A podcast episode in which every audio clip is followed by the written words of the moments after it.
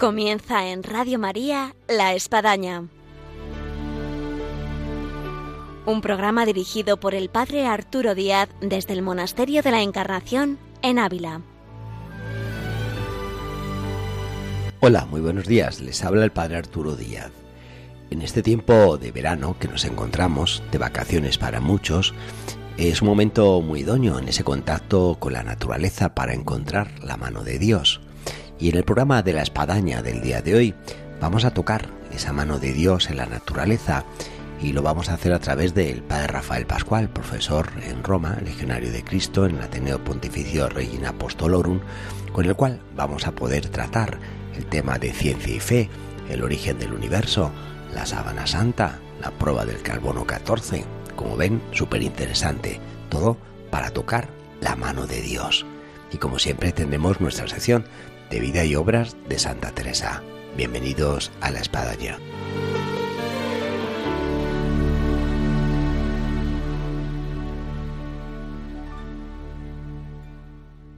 Hola, buenos días para Rafael. Buenos días. Tenemos con nosotros, como hemos hecho mención, al padre Rafael Pascual, legionario de Cristo, profesor en Roma del Ateneo Regina Apostolorum.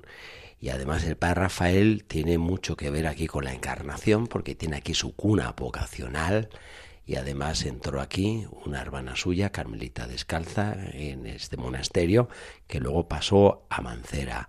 Eh, padre Rafael, bienvenido a la Espadaña en Radio María. Muchas gracias. ¿De qué da clases en Roma para ponernos en contexto del tema que vamos a tocar aquí en torno a la mano de Dios en la naturaleza?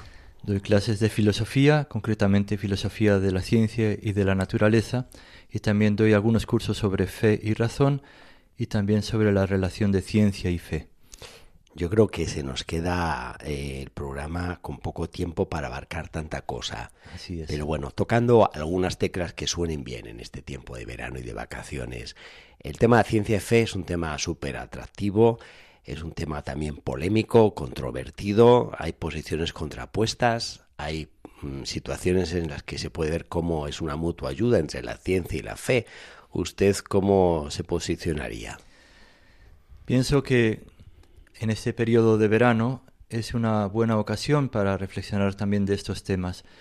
Y es algo mucho más sencillo de lo que pueda parecer. Recuerdo una anécdota que me llamó mucho la atención de una familia que salió una tarde de paseo. El señor ya lo tenía todo planeado. Entonces llegaron a un lugar un poco retirado. Ya se hizo de noche, apagaron las luces y él les dijo simplemente que miraran al cielo. Y enseguida se oyó un oh de la maravilla de ver el firmamento, las estrellas sobre sus cabezas.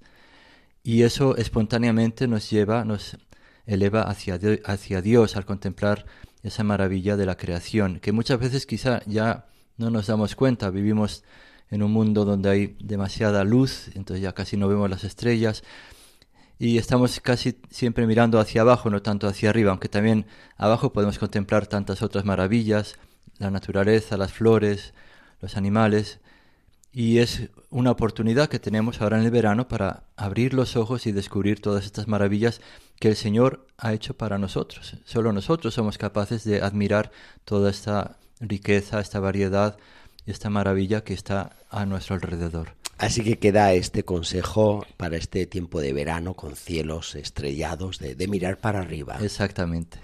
Eh, yo creo que aquí habrá disfrutado mucho el padre Rafael Pascual en Ávila, al ser una ciudad alta, limpia en atmósfera, de poder ver quizás con más claridad el firmamento que, que, que, en otros lugares del mundo. Así es, en Roma es difícil, ahí hay bastante contaminación y mucha luz, así que es difícil ver las estrellas. Hay más humedad también, también. es más bajo, todo. Así es. El padre Rafael me ha ayudado a montar un telescopio. Eh, yo es. diría, padre, cuando uno ve con el telescopio el firmamento, eh, en una analogía, cuánto cambia cuando uno también ve con fe las cosas, ¿no? Así es. La fe es como un telescopio que nos acerca más a Dios y necesitamos de esas ayudas.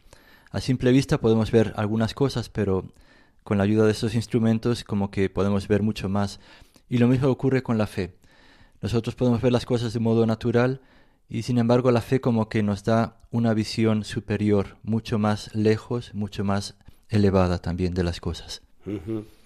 Eh, en este ámbito que usted toca, eh, de ciencia y fe, eh, ¿nos puede contar, a mejor, algún ámbito en el que, bueno, la fe le ha hecho gustar más de, de la ciencia?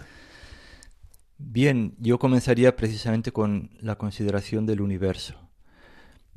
Si alguno me dice que todo esto se ha formado por casualidad, yo digo, pues la verdad lo veo bastante difícil de creer. Me parece mucho más creíble lo que nos dice la fe de cómo ha surgido todo de la mano providente de Dios, más que decir que todo ha salido por casualidad. ¿no? Realmente al contemplar un universo tan armónico, tan hermoso, tan bello, tan bien organizado con esas leyes que rigen el universo, que podemos constatar, el movimiento de los planetas, la sucesión de las estaciones, las constelaciones, todo esto como que nos habla de un ser trascendente, providente, que, que, es el que ha preparado un mundo tan hermoso, un, universo tan, tan bien organizado, tan bien estructurado.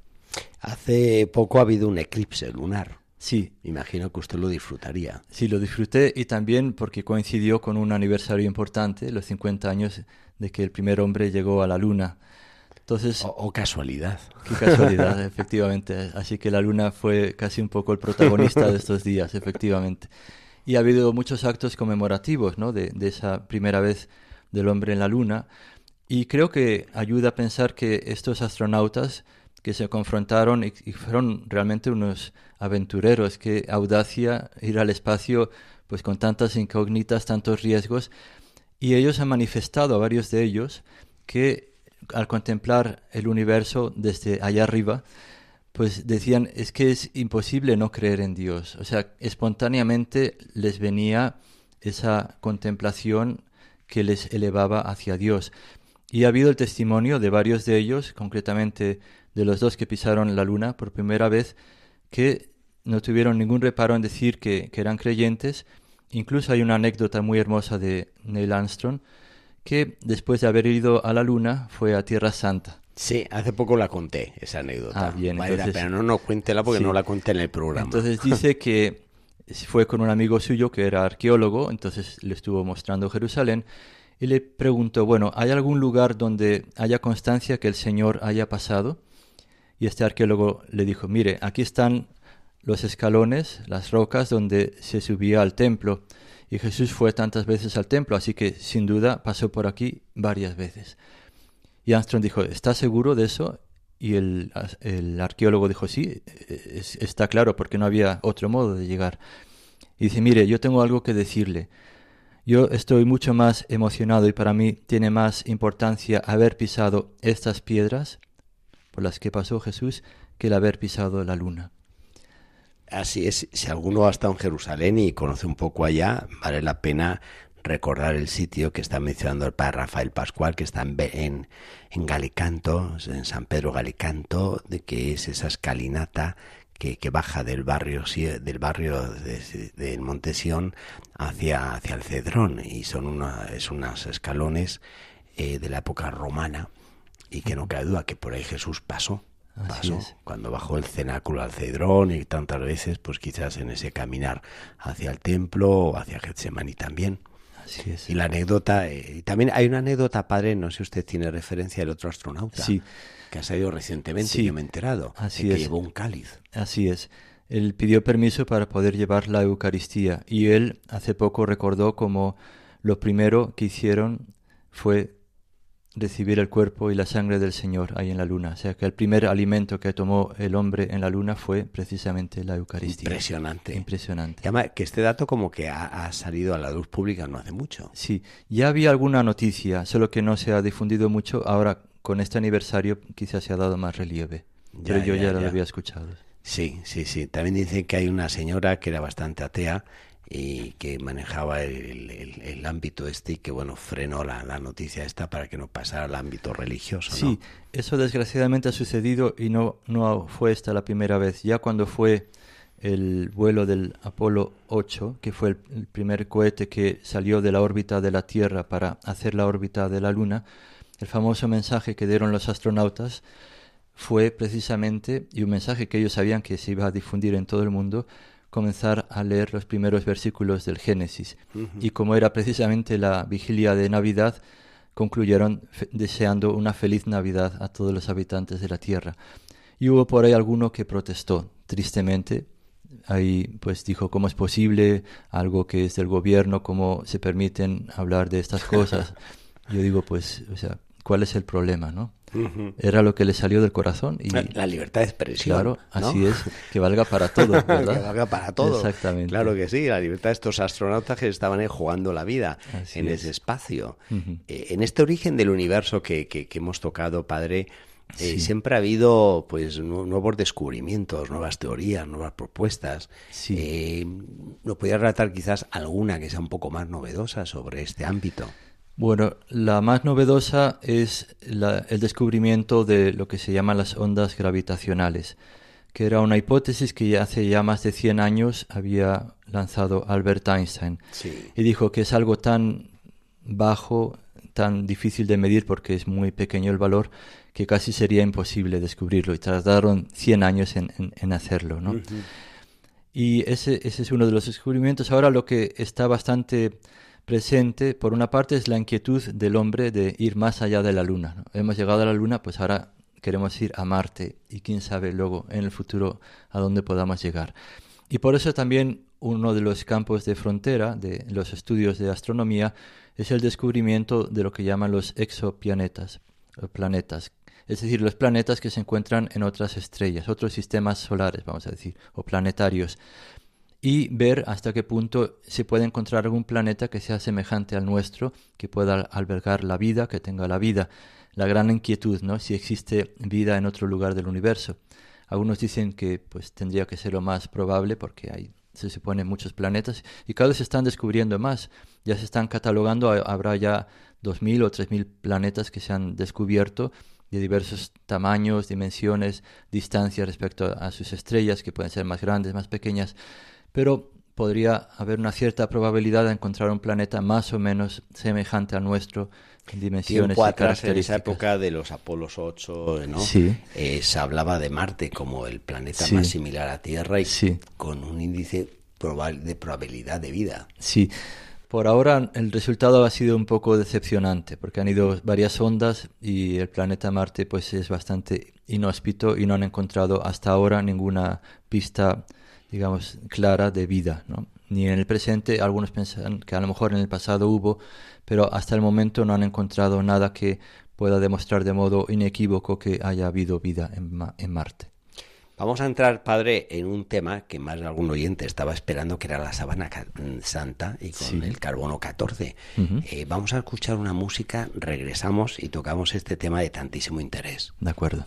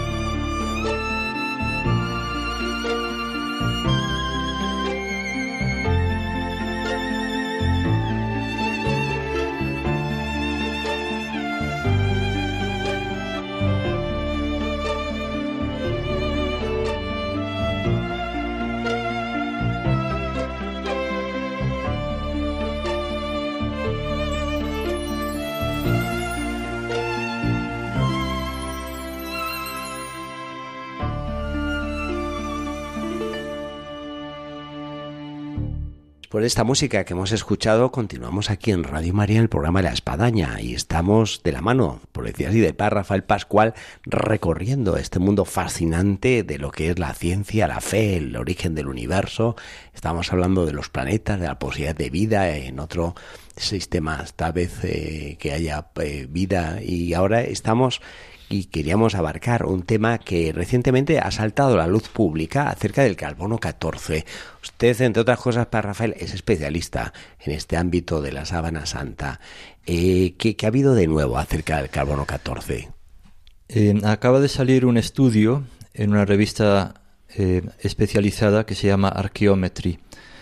En ese estudio, por primera vez después de los análisis del carbono 14, unas personas, unos estudiosos, lograron recibir la documentación de los tres laboratorios que habían hecho los experimentos en el año 1988 y que nunca habían querido publicar ese tipo de información, solo publicaron los resultados y eso que lo habían pedido en diversas ocasiones.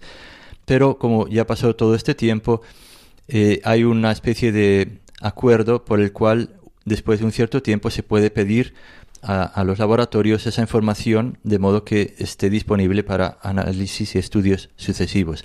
Y así lo hicieron un equipo de, estudiosos, pidieron el dossier a, Oxford, que fue el que reunió todo ese material, y lo estudiaron.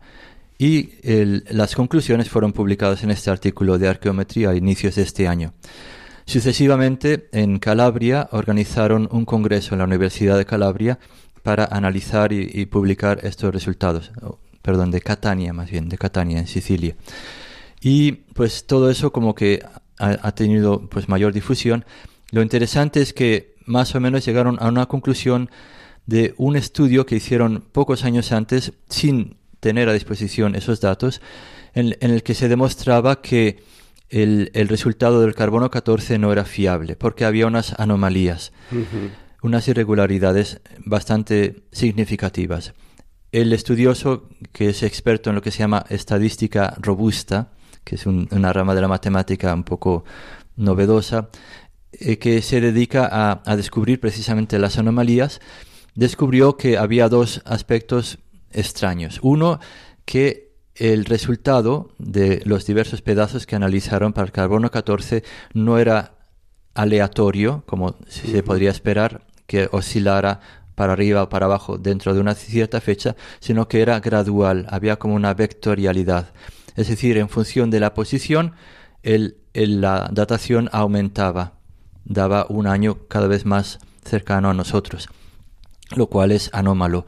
¿Qué quiere decir esto? Obviamente todavía hay que ver cuál es la causa, pero lo más probable es que haya algún contaminante que ha producido ese resultado. Y si en un fragmento tan pequeño hay una oscilación de 130 años, quiere decir que ese resultado no es fiable. Esa es la conclusión más importante. Para un mayor entendimiento de nuestros oyentes, eh, el carbono 14, ¿qué puede haber aportado a la veracidad de la, de la sábana santa eh, y en qué, eh, digamos, falsificó el dato? Sí, el carbono 14 sirve para fechar los, los repertos que son de tipo orgánico.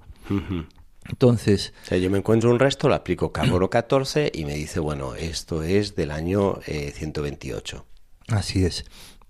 Porque el carbono 14 es un isótopo sí. que tiene una cierta duración, una vida media. Los compuestos orgánicos lo que hacen es captar el carbono que se encuentra en el aire y ese carbono eh, hay parte de estos átomos que son eh, de, de este isótopo, el carbono 14, que se forman por los rayos cósmicos. Y se da, como digo, una desintegración natural de ese carbono, pero con los organismos vivos, como se da ese intercambio constante, ese valor se mantiene más o menos estable. Pero cuando el organismo muere, se fija ese valor y empieza a disminuir de modo que en proporción, según la cantidad de carbono 14 que se encuentra en ese pedazo de materia orgánica, podemos calcular la edad de ese, de ese material. ¿Y en qué falló el carbono 14? Entonces, el problema es que la muestra que tomaron la tomaron en cierto modo se entiende de un ángulo de la sábana santa. Sí. Pero no era lo mejor. ¿Por qué? Porque ese ángulo había sido muy contaminado. Era por donde lo- la tomaban cuando había los las exposiciones de la sábana santa, lo tomaban de ese ángulo. Incluso se había ga- desgastado mucho. Algunos dicen que a lo mejor incluso usaron una especie de zurcido invisible para reparar un poco el daño de- del desgaste. Y lo interesante es que ya después de que publicaron res- esos resultados, el- en 1988, ya hubo algunos que lo pusieron en tela de juicio por algunos elementos que, que fueron descubriendo. Por ejemplo, que en esa zona, además de la fibra de lino, que es de lo que está hecho el tejido del carbono, ca- de, la perdón, de sábana la sábana santa, encontraron eh, hilos de algodón que obviamente no podían ser eh, originarios, sino que debería ser un añadido. Y luego hubo un químico de los que participaron en los estudios que se tuvieron 10 años antes, que se llamaba Ray Rogers, que le pidieron que analizara esa zona para ver si la composición química de esa región, de esa zona de la Sábana Santa, que era más bien periférica, era el mismo que en el resto y la parte principal de la sábana y constató que tenía unas características químicas distintas. Entonces ya desde ese momento él mismo dijo que eh, el resultado no era fiable porque probablemente el tejido no era el original o por lo menos estaba contaminado con algún elemento que habría falseado ese resultado. En el deseo de ver la sábana santa, cuando uno tiene la posibilidad de visitar y dice voy a Turín, voy a ver la sábana santa, eh, ¿qué posibilidades hay y en qué época se puede ver la sábana santa? Desgraciadamente no siempre se puede ver, no se encuentra siempre a la vista, sino que por ¿Se, ve, se ve una copia? Hay una copia, ahí se encuentra la, la capilla del Santo Sudario, que está cerca, está el Museo de la Sábana Santa, y la capilla, que es de una cofradía del Santo Sudario, tiene expuesta la Sábana Santa. Y normalmente la, la exposición de la Sábana Santa se hace en ocasiones especiales, normalmente son los años santos, aunque pues últimamente hemos tenido la dicha de tener un- algunas exposiciones ¿Algún extraordinarias. Para abrirla. ¿Y cuándo, cuándo sería la próxima? Entonces, por ahora sería el 2025. Uy, así que queda. Todavía nos quedan seis años, a no ser que el Santo Padre, que es ahora el propietario de la Sábana Santa, decida de otra manera. El tiempo verano es un tiempo propicio, entre otras cosas, para leer. Eh, ¿Qué libros así podrías recomendar a alguno que nos escuche y quisiera leer algo sobre la sábana santa? Hay uno muy bueno del padre Jorge Loring, que fue un gran Ese es- apasionado ese es famoso, de la sí. Sábana Santa. Luego eh, hay uno que es ¿Tiene una... como título tal cual así, sábana santa? Creo que sí, la Sábana Santa. Muy sí. bien. Luego hay uno de un profesor eh, de la Universidad de Valencia que acaba de hacer la tesis de doctorado sobre la Sábana Santa. Eh, Se llama Jorge Manuel eh, Rodríguez, es el director del Centro Español de Sindonología y bueno, es un libro obviamente más especializado, pero es muy interesante y, presenta otros aspectos también desde el punto de vista iconográfico, como muchas de las representaciones de Jesucristo se ve que siguen un, mismo modelo y ese modelo se remonta al, al rostro de la sábana santa. Y eso es muy interesante porque puede ayudar también al tema de la, la historia y saber algo más en cuanto a los años que se llaman los, los años perdidos, es decir, donde no tenemos alguna documentación más eh, completa o más amplia de la sábana santa. La sábana santa se ha dicho que, que es la fotografía de Jesús. De hecho, eh, comenzó, por decir así, to- toda, to- to- todo el boom de la sábana santa en razón de, de- de- de la primera fotografía, de lo que es el blanco y negro de la misma. Así es. Eh, esa fotografía, eh, a usted en concreto, le, le ha- le ha ayudado a lo que es su relación con, con Cristo, su, su, su, su orar ante la sábana santa. Sí, porque todos deseamos ver cómo era el rostro, El del rostro de Señor, ¿no? Jesús. Es una inquietud que pues todos tenemos, ¿no? Cuando conocemos a una persona la reconocemos viendo su rostro. Y el Señor como de alguna manera ha querido, que- querido darnos esta oportunidad, ¿no? Y por decir así, anticipó el descubrimiento de la fotografía imprimiendo su imagen de modo inexplicable en la sábana santa y nos quiso dejar pues ese doble recuerdo. El más importante sin duda pues es la Eucaristía, porque ahí se encuentra él eh, personalmente en su cuerpo, su sangre, su alma, su divinidad. Entonces el culto cristiano está centrado en la Eucar- Eucaristía sin duda. Pero también están las reliquias, sobre todo las reliquias de la pasión. Y pienso que la sábana santa es la reliquia más importante junto con la Santa Cruz, porque, porque ambos recibieron el cuerpo de Jesús. Y hay una imagen muy hermosa que, que me parece que expresa esa complementariedad entre la Santa Cruz y la sábana santa. Y fue eh, una reflexión que hicieron algunos devotos de la, de la sábana santa, que decía que la cruz recibió a Jesús vivo y lo restituyó muerto, en cambio la sábana santa recibió a Cristo muerto y lo restituyó glorioso. Qué, qué, bonita reflexión. Así es. No. Padre, el tiempo se nos va. Comenzábamos hablando del monasterio de la Encarnación como su cuna vocacional y pues vamos a terminar esta entrevista aquí en el programa de la espadaña eh, sobre esta cuna del monasterio de la Encarnación. Eh, a que usted encontró eh, el inicio de su vocación. Así es. Fue algo providencial. el año 1975, precisamente un año santo, vine aquí con mi hermana. Jacobeo. Exactamente. Y teníamos pues la inquietud de ver si Dios nos estaba llamando. Y yo en principio casi no me iba a quedar aquí en la encarnación, pero el Señor tenía otro plan. Cuando pasamos por Madrid para visitar a unos familiares nuestros, fuimos al retiro, al estanque, dimos una vuelta y ahí me dio una insolación, de modo que cuando llegué a Ávila estaba bastante mal y las carmelitas pues me ofrecieron la posibilidad de hospedarme en la casa de huéspedes con mi hermana, estuve una semana recuperándome. samaritano. Exactamente. y la verdad me trataron de maravilla. Y fue la ocasión de también ir como reflexionando, como meditando, como dialogando también con Dios y en parte también, yo diría, con las carmelitas, sobre todo con la hermana Tornera, sobre esa inquietud de ir a, Teresa. La hermana Teresa, efectivamente, que he tenido la oportunidad de, de ver. Que aquí sigue, con 88 años. Es, es impresionante, es impresionante. Y, y, eso me fue ayudando, me fue ayudando a ir eh, vislumbrando mejor, eh, clarificando el camino que Dios tenía para mí. Pues qué hermoso reencontrarse aquí, en las raíces vocacionales. Así es. Padre, ha sido un gusto, eh, la pena no tener más tiempo para seguir abarcando este mundo maravilloso que de alguna forma, digamos, hemos tocado alguna teclita de la ciencia, de la fe, del origen del universo, de la sábana santa, del carbono 14 y, bueno, pues de esta cuna vocacional suya. Padre, muchas gracias por eh, este tiempo a la espadaña y que siga iluminando ese mundo de la ciencia con la fe, desde esa cátedra romana y por donde vaya. Muchas gracias. Gracias, Padre Arturo. Hasta la próxima. Hasta la próxima.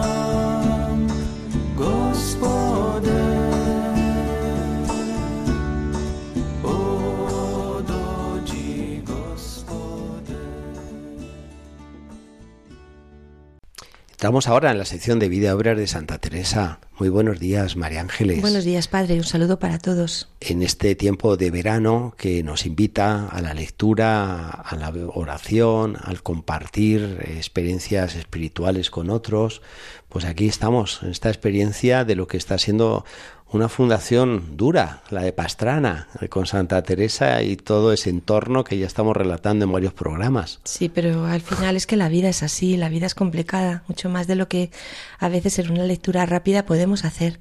Y cuánto nos ayudan los santos para percibir en ellos que, que, bueno, que pasaron dificultades más que las nuestras y que fueron capaces de enfrentarlas y de llevar adelante el plan de Dios. Sí, y lo complicado que son también a veces nuestras opiniones y nuestras actitudes ante la vida, ¿no? Porque en este caso, por ejemplo, eh, eh, contamos en el programa anterior toda la vida de esta señora Catalina Cardona, ¿no? Y, y cómo era un halo de santidad el que la gente veía en su vida, ¿no? Que estaba llena de claroscuros y que nuestra propia Santa Teresa em, la veía al principio eh, con mucho con mucha eh, interés no y con mucha santidad y que leía sus cosas incluso llegó eh, como vimos no en, en la relación 23 que leímos el otro día no llegó ella también a plantearse decir Señor em, esta vida de rigor es la que tú quieres es decir yo estoy siempre dispuesta por amor a hacer lo que tú me pidas no y esa voz del Señor no que recoge en esta cuenta de conciencia tan bonita que le viene a decir, mira, hija, yo lo que realmente quiero, el mayor mm, don que quiero de ti es la obediencia. Sí. Obediencia en el sentido que, la santa nos enseña, ¿eh? no solamente es una obediencia eh, dentro de una organización a los superiores em, o priores o prioras dentro de los conventos, no, es obediencia a uno mismo, ¿no? Obediencia a lo que el Señor le va diciendo en su alma, a todo lo que la va enseñando, a ese libro vivo que es el Señor en el alma de Teresa, ¿no? Y obediencia a eso, ¿no? Es a lo que el Señor le dice que debe de realmente agarrarse, que eso es lo que quiere. Bueno, y, entonces también hablábamos como en todo este mare magnum de cosas, en que incluso todos eh, sus hijos em, del convento, sabemos estos dos ermitaños italianos que estaban en la fundación de Pastrana, como eran Mariano Azaro y Juan Narduch, el que luego fue Juan de la Miseria, estaban obnubilados ¿no? alrededor de esta figura de esta señora Catalina, de, Cardona y que había, los había cogido em, a todos un poco eh, en, sus redes, como si dijéramos de influencia, ¿no? que hablábamos un poco de que era un poco influencer en el sentido un poco moderno, es decir, que, que tenía un, un gran predicamento, tenía un gran halo a su alrededor. Eh, pero frente a todo este movimiento que la santa también veía como que no sabía muy bien cómo controlar, el Señor la ayudó, según ella lo lee, porque ella siempre lee toda su vida como regalo del Señor, con la presencia de un, de un hombre muy especial, ¿no? de un fraile muy especial, que es el Padre Gracián de la Madre de Dios. Menos mal que aparece esta figura, Padre Gracián de la Madre de Dios. Em, que ella, la santa, bueno, es que fue siempre, eh, desde el momento en que supo de él, eh, quiso conocerlo y empezó a rezar por él y encontró una afinidad tremenda con él, que la tenemos que leer siempre esto, mm, ya que vamos conociendo a la santa, nos resulta fácil como ella lee las cosas, es decir, como un regalo del Señor un regalo para ella a nivel espiritual, un padre espiritual que la va a ayudar y guiar a lo largo de su vida y también como una persona importantísima dentro de la reforma para también timonar junto con San Juan de la Cruz toda la toda la orden en definitiva, no solo de frailes sino también de monjas, porque ella también pensaba, ¿no? Que estos frailes que estaban empezando a entrar, que tenían que ser doctos, ¿no? y que tenían que llevar la espiritualidad, iban a ser también maestros y directores espirituales de toda la reforma. Es decir, tienen ese, ese doble, ese, como si dijéramos, ese doble cometido dentro de la, del pensamiento de la santa, y por tanto, para ella era muy, muy importante. Yo también pienso y extraigo esta reflexión, María Ángeles, eh, las dificultades con las personas en ese caso que estamos relatando, personas incluso buenas, con buen espíritu, que querían ser santos, que se adhirieron a la obra, a la reforma, y cuántas dificultades Santa Teresa encuentra con ellos y con ellas. esto, pues para nosotros también es un aliciente, porque a veces podemos quedar un poco eh, desairados de las dificultades que encontramos en el trato humano, dentro de ámbitos de, la iglesia, como puede ser eh, la parroquia, como puede ser la comunidad, eh, como puede ser el, grupo de oración, en fin, donde cada uno a lo mejor de los oyentes nos escuchan está un poco comprometido, imbuido, incluso vive la vida religiosa. Y, cómo pues se dan estos factores y cómo bien llevados como Santa Teresa pues no cabe duda santifican. Sí, sobre todo llevados todos con lo que ella nos enseña, ¿no? Llevados todos desde la oración. Con lo mm. cual es la presencia del Señor en el alma de la santa la que poco a poco le va llevando y va, aunque como voy a decir ahora, no voy a expresar una idea del padre Tomás Álvarez, en esto la santa también tuvo en cuanto a su percepción humana de la situación algunos problemas, ¿no? Con en relación a, a la Carmona. ¿Por qué? Pues porque tardó en darse cuenta de los desvíos de esta señora y sobre todo de las repercusiones que esto iba a tener en toda la reforma que ella estaba llevando a cabo no, no se dio cuenta realmente de que, de que eran realmente aberraciones, según el padre Tomás Álvarez, eran unas aberraciones ascéticas que rayaban en lo patológico. Bueno, quizá hoy en día podemos hacer este análisis de manera más fría ¿no? y analizar la figura de esta señora Catalina Cardona desde otras perspectivas, pero en aquella época es que era lo que, lo que se llevaba, como si dijéramos, era lo que se veía, era la espiritualidad que se vivía. La gente estaba impresionada por los actos exteriores de espiritualidad, por experiencias místicas vistas en público, de levitaciones eh, y otro tipo de gracias eh, em, extraordinarias, y también por vidas muy radicales de mujeres que lo habían tenido todo en la vida, lo habían dejado hombres, es decir, el ascetismo un poco salvaje decir, la, pero realmente la santa allí, eh, según el padre Tomás, se, no se dio cuenta de, lo que iba a suponer todo esto, el daño grandísimo que iba a tener sobre los descalzos. Ahora que tú estás relatando este tipo de perfil vocacional que se le presentaba a Santa Teresa para su obra, eh, dado que estamos en un periodo de verano y de discernimiento vocacional en que hay tantos cursillos, convivencias, eh, peregrinaciones vocacionales, el perfil vocacional hoy es todo lo contrario. Vienen muchas veces jóvenes con, un vacío espiritual, con malas experiencias, con poca formación y bueno, y hay que rellenar todo, todo ese hueco que traen a la hora de la elección vocacional. En cambio aquí, tal como tú estás narrando, María Ángeles, es todo lo contrario, o sea, vienen lleno de un de un bagaje espiritual, a veces no, no es más idóneo. Sí, pero que llegan con un bagaje que no tenía nada que ver al sitio donde van. Sí, sí, sí. Es Entonces tienen que vaciarse de todo para llenarse de lo otro. Para que nos demos cuenta a la hora de la formación de los candidatos o de las postulantes a la vida religiosa sacerdotal, pues, pues como cada época eh, ha tenido su desafío. ¿eh? Antes quizás bagajes en abundancia pero no idóneos y ahora bagajes vacíos. Eh, y, bueno, en, el fondo, tanto el uno como en el otro, eh, pues es llenar, es vaciarse interiormente de todo aquello que, que mm. contamina nuestro interior para poder eh, asimilar toda la, presencia del Señor en el alma y llenarlo de lo que realmente el Señor nos va enseñando, que al final es la lectura y, el mensaje de la Santa, ¿no? El Señor es nuestro Maestro y Él poco a poco nos va enseñando en nuestro camino en la fe y en la vida.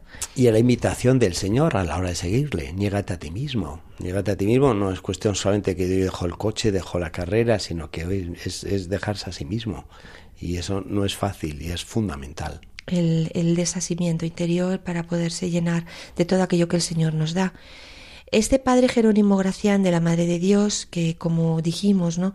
Bueno, pues va a ser el padre espiritual, el director espiritual de la Santa, ¿no? Aquella persona con la que ella se sintió profundamente unido en el Señor desde el principio, pues era eh, el tercero de veinte hijos. Veinte. Veinte hijos. El hogar del padre Jerónimo Gracián es un, un hogar de santidad, un verdadero mm, familia cristiana con mucha devoción. Eh, su padre Diego en, en, García de Alpedrete y su madre Juana Dantisco, que Juana Dantisco va a ser una grandísima amiga de la Santa, va a tener una relación importante con ella. Digo que fue una familia de mucha devoción, no solo porque nació una persona tan, tan especial y espiritual como el padre Jerónimo, sino porque de estos 20 hermanos, siete abrazaron la vida religiosa. Oh es también como la familia que alcanzó a Cristo, de San Bernardo. Sí, realmente es, eh, pues bueno, eh, son, sobre todo son una serie de pinceladas que estamos marcando de quién es este Padre Gracián que entra ¿no?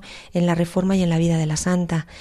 Él desde, desde muy niño destacó por su inteligencia y por su devoción. Mm, y bueno, pues fue eh, instruido desde los ocho años por los padres de la Compañía de Jesús, por los jesuitas.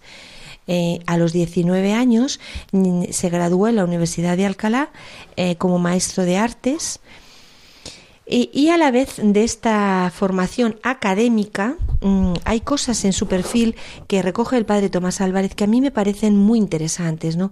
Es que eh, a la vez que estudió teología, comenzó a practicar la oración mental, aquella que aparece en los libros de Fray Luis de Granada. Eh, que como hemos visto era también uno de los libros de cabecera de nuestra santa para aprender lo que era la oración mental, los caminos de la oración dentro del alma.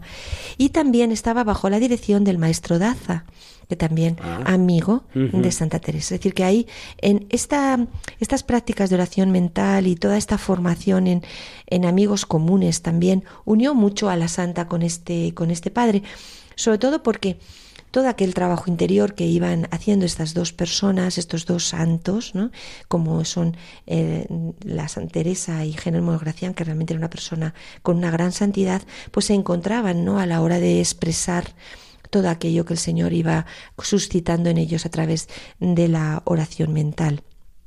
Ingresó como sacerdote a los 24 años y eh, cuando ya terminó eh, su doctorado eh, en el año 1572, pues abrazó directamente la obra de la Madre Teresa de Jesús.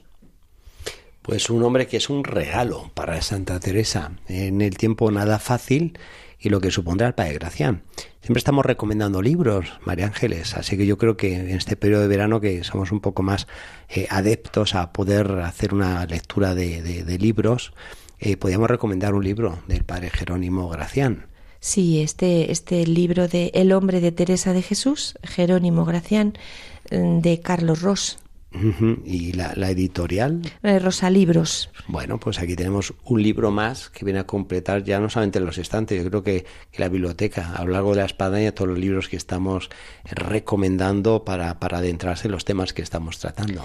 La figura del Padre Gracián es una figura que dentro de, de, la, de, las, de las, investigaciones en del Carmelo cada vez se está poniendo más en, como si dijéramos, en conocimiento de todo el mundo durante mucho tiempo por los avatares de la propia orden, em, pues no se le ha considerado, ¿no? La verdadera valía, la figura que era, ¿no? El pobre llegó a sufrir como, como hemos dicho en algunos programas hasta la cárcel, estuvo exiliado, es decir, muy maltratado y en definitiva, ¿por qué? Por continuar con el pensamiento y el legado de la santa, ¿no? Sí. Es decir, valientes, pero es que al final eh, aquellos hijos e hijas más cercanos de la santa, eh, como fueron pues María de San José, como, como fue incluso San Juan de la Cruz, ¿no? Este padre Gracián, Ana de Jesús, todos ellos, ¿no? Sufrieron a la muerte de la santa, pues muchos problemas dentro de, dentro de la propia orden. Padre Gracián hay que resaltar que incluso eh, fue expulsado de la orden y murió, por decir así, en un destierro allá en, en Bélgica y toda esta este, este maltrato que ha tenido la, historia de la orden con él, pues también ha llevado a que se haya dejado durante mucho tiempo de considerar. Hoy en día este estudio, por ejemplo, de Carlos Ross y otros nos van poniendo esta figura tan impresionante de, del padre Gracián e, y sobre todo su, su influencia en la obra de la santa, ¿no? Cuando la santa mm, conoció la, a, Gracián, pues bueno, eh, pues tuvo una grandísima impresión que que, que, luego ella lo fue poco a poco comentando en, en sus cartas a sus hijas, ¿no? Y yo me estaba preguntando, padre, una cosa que me ha parecido muy interesante. ¿Por qué entró el padre Gracián en este momento en la orden de la Santa? En este avispero. ¿En este avispero? pues son enviados de Dios, María Ángeles. No sí, pero el camino que Dios es... Humanamente no, no, no se explica. Sí, hubo un camino que Dios utilizó, padre. Es decir, un camino que Dios utilizó, que es un camino que utiliza muchas veces en todo esto que estamos contando. ¿Por qué? Pues porque el padre Gracián conoció a las hijas de la santa. Entonces, al conocerlas, entonces se quedó eh, prendado de esa espiritualidad. Nuevamente, las hijas de la santa eh, en Pastrana fueron las que le pusieron mm, a, este padre la espiritualidad y, fue la que le, animaron completamente a entrar dentro de la reforma. Es decir, eh, nuevamente las hijas de la santa como realmente portavoces, como verdaderas misioneras ¿no? de toda la espiritualidad de su madre y que fueron su vida, sobre todo, más que lo que hablen, ¿no? más que lo que puedan hacer, es realmente su compartir, su experiencia de vida, lo que hoy llamaríamos su testimonio. Sí, sí. ¿no? Y me ha parecido muy bonito. En estas monjas de Pastrana, pues estaba como priora, pues Isabel de Santo Domingo. Entonces, esta mujer tan especial, em, que había nacido aquí en Ávila, en Cardeñosa, Hemos hablado en otros programas, pero hace mucho tiempo y voy a hacer una pequeña mención. ¿no? Nació en Cardeñosa en el año 1537, se había quedado eh, huérfana muy jovencita y se educó en Ávila, en la casa de su tío eh, Antonio de Vera Bracamonte. Y, fue, eh, era discípula y se confesaba con Fray Pedro de Alcántara. Entonces fue una de las primeras que ingresó en San José, que hemos hablado de ella en ese momento y que ya empezó a estar con Teresa en este momento, viajó con ella a Toledo, quedando como priora, y luego ya fue a Pastrana. Es decir, que realmente esta fue probablemente eh, la influencia de, esta mujer tan especial y de sus hijas lo que cautivó al padre Gracián para entrar dentro de la orden. E, este padre que, según nos cuenta la santa, en Fundaciones 23, pues fue un regalo. Así voy a leer este texto, como lo cuenta la santa. Padre. Yo mucho quisiera pedir a Su Majestad una persona para que pusiera en orden todas las cosas de la orden en estos principios y no acertara a pedir tanto como Su Majestad en esto nos dio. Señor, yo te pedía tanto una persona para que me ayudara en esto, pero no me podía imaginar que la persona que eh, tú ibas a mandarme era la persona tan especial y tan valiosa como este padre Jerónimo Gracián de la Madre de Dios. Otra vez podemos hacer relato de esa película de televisión española de Santa Teresa, porque presenta una imagen del Padre Gracián pues en un perfil un tanto de lo que estamos nosotros aquí relatando. De, de, una persona apuesta, una persona muy educada, una persona espiritual y con una afinidad con Santa Teresa también pues, pues muy, muy especial. Y que ella vio, como vemos, como el regalo, la gracia que el Señor le concedía, ¿no? que había pedido muchas veces en la oración. Pero, eh, pero claro, ¿qué es lo que pasó? Es algo que nos podemos imaginar. Porque esta confianza grande de la Madre Teresa en este joven, pues levantó los ánimos del maestro de novicios, de este que había sido calzado y que ahora era, era descalzo, Fray Ángel, Fray Ángel de San Gabriel, y que era muy partidario de la Madre Catalina de Cardona. Eh, nos lo cuenta esto, nos lo cuenta nuevamente el padre Gracián en Peregrinación de Atanasio y lo voy a leer. Dice así. Esta confianza que la Madre hizo de mí fue una centella en los corazones de muchos, que después ha ido creciendo hasta encender el gran fuego que luego diré, y entonces causó en los ánimos de algunos de los procesos tal incendio que comenzaron a murmurar y perseguir. O sea que la persecución contra el padre Gracián empezó ya en este momento, padre. Es increíble. O sea, no fue a lo largo de toda su vida, ¿no? Ya empezó a ser objeto de como si dijéramos de celos en el fondo, ¿no? Porque la madre era le tenía mucha confianza en él y todos los que tenía a su alrededor pues recelaban un poco de esto, ¿no? Eh, Teresa eh, tenía entonces ya al padre Gracián eh, para poder poner un poco su espiritualidad en todo esto y, mm, y, también tenía a Fray Juan de la Cruz, o sea, tenía estas dos grandes personas dentro de la orden, ¿no? Para poder dirigir los designios de todo esto. Pero simplemente em, quería leerle, padre, mm, un texto eh, increíble que he leído yo de un carmelita descalzo de, esta, de este momento, en el que viene un poco a decir eh, qué era lo que pasaba en el, en el ámbito de, de, estos, de algunos de los monjes, de los frailes de Santa Teresa en este momento, ¿no? Eh, con todo esto que había sido la influencia de la Cardona. Voy a leerle porque es un texto como increíble. Muy bien. Para ya ir adelantando. Dice así es del libro que se llama De la Buena Mujer, que como he dicho es el libro que habla sobre Catalina de Cardona. Dice así, aunque me voy tras la corriente común, diciendo que la Madre Teresa es fundadora de las monjas y los frailes descalzos, llévame tras sí la Madre Cardona, Los frailes descalzos más tienen y mejor les está imitar a la ermitaña Cardona que a la monja Teresa. Bueno, un reflejo del problema eh, interno. De este problemón, podemos decir, grandísimo, ¿no? En el que, bueno, por una parte, hasta sus propios frailes, ¿no? Consideraban que realmente la fundadora del, del, de los carmelitas descalzos no era Santa Teresa, sino la Madre Cardona, ¿no? Y, y por tanto, eh, pues había un ambiente enrarecido en contra del Padre Gracián, en contra de Fray Juan de la Cruz y en contra de nuestra Madre Teresa. Muy bien, pues María Ángeles dejamos así esta situación que yo creo que hace que la gente espere la próxima espadaña para ver cómo se va resolviendo todo este conflicto que se está generando en estos primeros pasos de lo que supone la reforma de los eh, frailes calzados. Sí, es como la imagen que yo tengo de esto, ya para terminar, es como que nuestra santa está conduciendo una manada de caballos a galope. Ella está con las riendas, ¿no?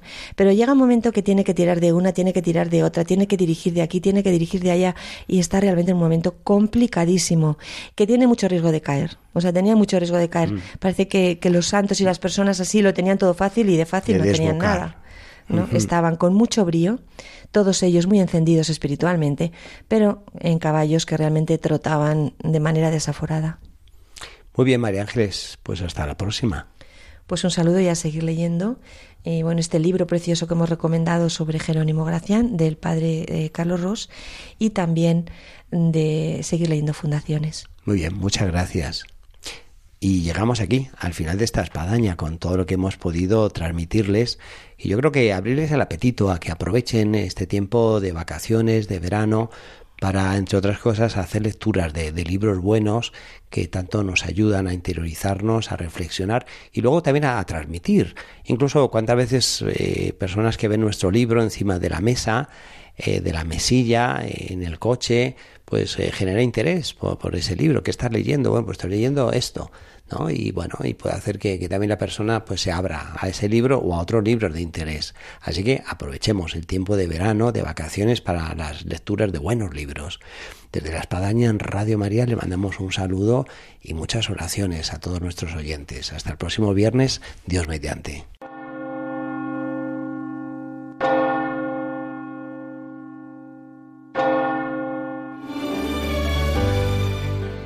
Han escuchado en Radio María La Espadaña, un programa que dirige el Padre Arturo Díaz desde el Monasterio de la Encarnación en Ávila.